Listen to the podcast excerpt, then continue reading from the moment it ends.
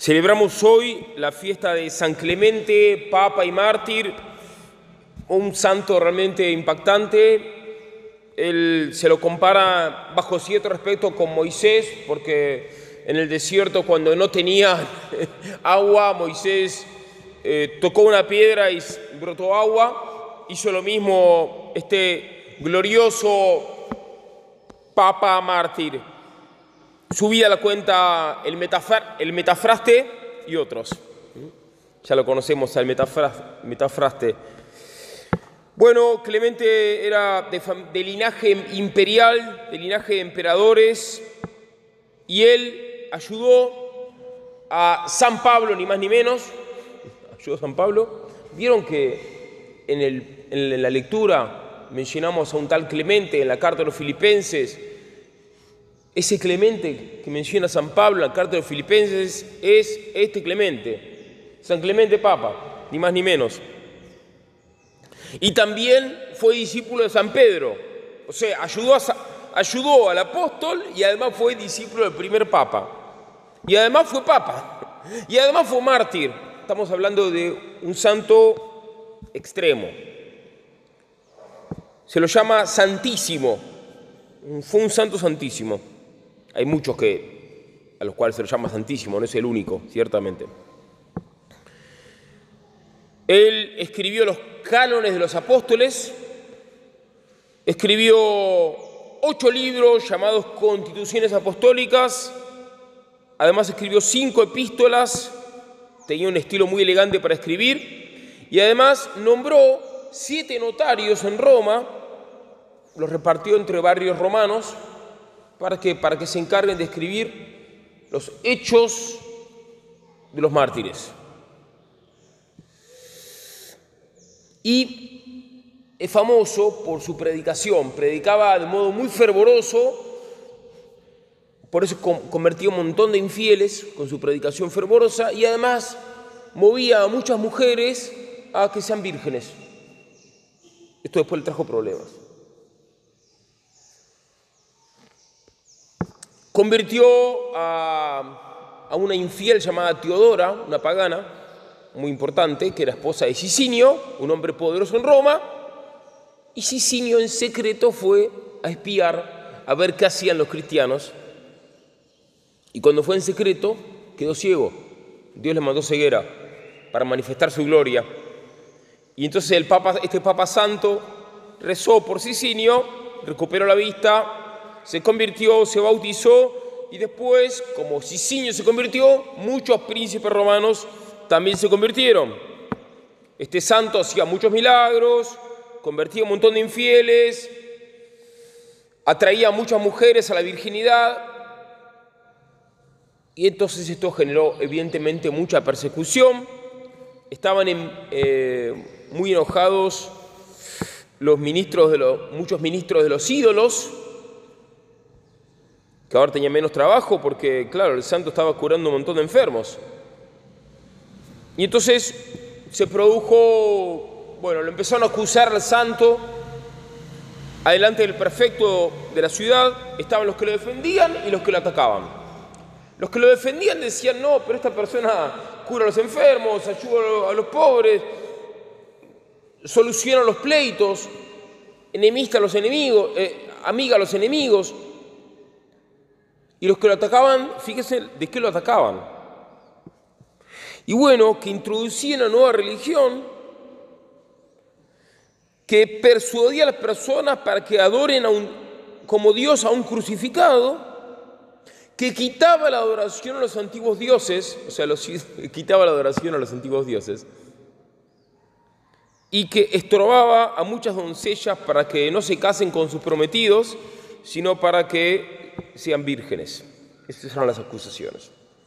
Finalmente, lo,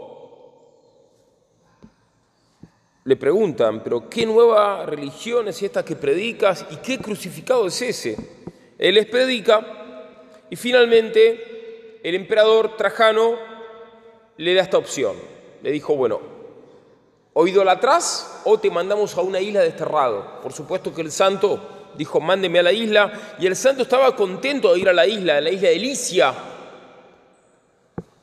porque podía sufrir por Jesucristo.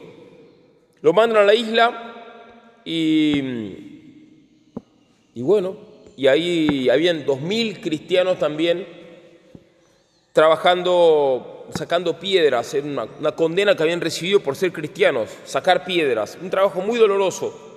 Y el agua estaba a casi dos leguas de distancia y estaban sufriendo mucho, así que cuando terminó la, entonces el santo rezó, acababa la oración, alzó los ojos, como dice el metafraste, y ahí vio un cordero, el cordero levanta una pata, la pata derecha, ese cordero simbolizaba a Cristo, y, ese, y entonces fue el santo, hizo un pozo en lugar de la señalado por el cordero, y ahí encontró agua. Por ese milagro del agua, muchos infieles se convirtieron, creció mucho el número de los católicos y el emperador Trajano se enteró de esto. Entonces, ¿qué pasó?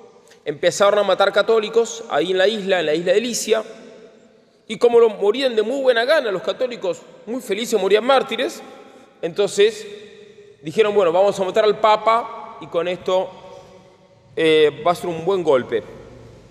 Y cuando decidieron matar al Papa, la gente se entristeció mucho Empezaron a gritar a los alaridos, porque claro, era, este papa era su maestro, su padre, su hermano. Y bueno, le pusieron un ancla y lo tiraron al agua, al océano. Antes de, que lo tiren, el santo reza, Señor Jesucristo, eh, reza, Padre eterno, recibe mi espíritu. Y muere mártir, ahogado. ¿Y qué pasó? Imagínense los cristianos llorando, tristísimos, y dos de ellos, dos discípulos, Cornelio y Febo, le, le dicen a la multitud, hagamos hermanos oración para que Dios sea servido de mostrarnos las reliquias de este santo mártir. Le pidieron a Dios poder tener las reliquias del santo. Claro, ¿cómo iban a encontrar las reliquias si se había hundido en medio del mar? Pero estos cristianos tenían mucha fe ¿Y qué pasó? Algo impresionante. El mar retrocedió tres millas y Dios armó un templo. Una cosa increíble todo esto. En medio del templo eh, Dios puso un arca de piedra y dentro del arca estaba el cuerpo de San Clemente y estaba el ancla también que tuvo en su, colgada en su cuello. Y entonces a partir de ahí, bueno, fueron los cristianos, rezaron, y a partir de ahí, todos los años, durante varios años, durante siete días, para la fecha de su martirio, se repetía ese milagro. Esto sigue pasando, a ver, esto de que se repita un milagro todos los años sigue pasando. Es el caso, por ejemplo, de, San Genaro en, Nápoles. Bueno, entonces todos los años durante, varios años, durante varios años se repetía el milagro. Entonces ya era una, se convirtió en un lugar de peregrinación. Bueno, vamos a la peregrinación del el Papa San Clemente, iban al, mar, para esa fecha Dios retrocedía al mar, aparecía el templo, la gente iba a rezar, y duraba siete días esa peregrinación, o ese, ese tiempo de peregrinar.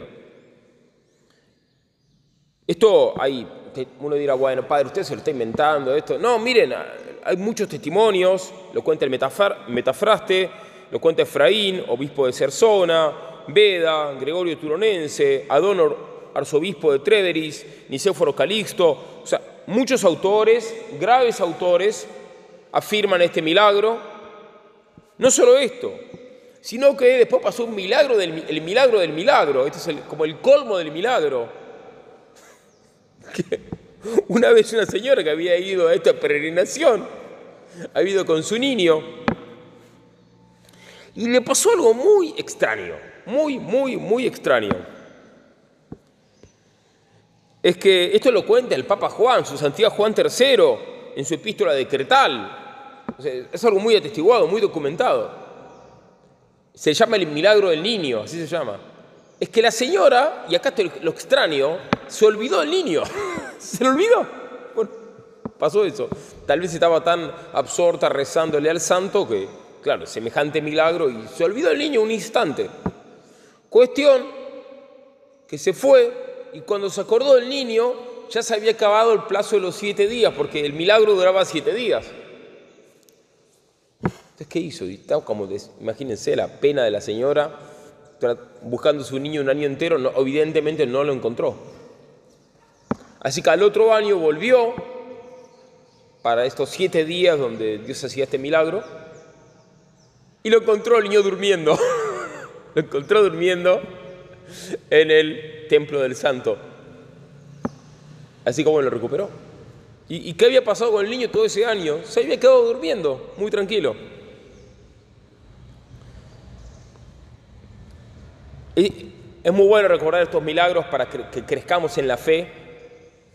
Y también cuando venga cualquier miserable pastor protestante, bueno, que hacen, hablan de los falsos milagros que ellos vieron, es bueno recordarle los enormes milagros, los extremos prodigios que Dios hizo, hace y hará en su iglesia, que es la católica. Amén.